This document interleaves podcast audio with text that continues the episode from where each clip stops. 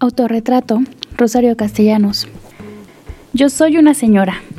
Tratamiento arduo de conseguir y en mi caso, y más útil para alternar con los demás que un título extendido a mi nombre en cualquier academia. Así pues, luzco mi trofeo y repito, yo soy una señora. Gordo flaca, según las posiciones de los astros, los ciclos glandulares y otros fenómenos que no comprendo. Rubia, si elijo una peluca rubia, o morena, según la alternativa. En realidad mi pelo encanece. Encanece. Soy más o menos fea. Eso depende mucho de la mano que aplica el maquillaje. Mi apariencia ha cambiado a lo largo del tiempo, aunque no tanto como dice Weininger, que cambia la apariencia del genio. Soy mediocre, lo cual, por una parte, me exime de enemigos y por la otra, me da la devoción de algún admirador y la amistad de esos hombres que hablan por teléfono y envían largas cartas de felicitación, que beben lentamente whisky sobre las rocas y charlan de política y de literatura. Amigas, mm, a veces, raras veces, y en muy pequeñas dosis. En general rehuyo los espejos. Me dirían lo de siempre, que me he visto muy mal y que hago el ridículo cuando pretendo coquetear con alguien. Soy madre de Gabriel, usted sabe, ese niño que un día se erigirá en juez inapelable y que acaso además ejerza de verdugo.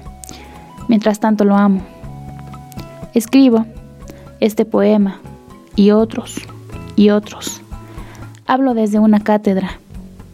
Colaboro en revistas de mi especialidad y un día a la semana publico en un periódico. Vivo enfrente del bosque, pero casi nunca vuelo los ojos para mirarlo y nunca atravieso la calle que me separa de él y paseo y respiro y acaricio la corteza rugosa de los árboles. Sé que es obligatorio escuchar música, pero la eludo con frecuencia. Sé que es bueno ver pintura, pero no voy jamás a las exposiciones, ni al estreno teatral, ni al cineclub. Prefiero estar aquí, como ahora, leyendo. Y si apago la luz, pensando un rato en musarañas y otros menesteres, Sufro más bien por hábito, por herencia, por no diferenciarme más de mis congéneres que por causas concretas.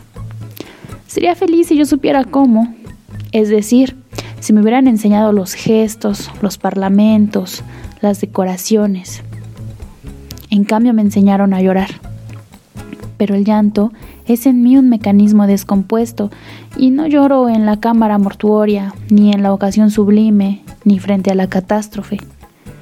Lloro cuando se quema el arroz o cuando pierdo el último recibo del impuesto predial.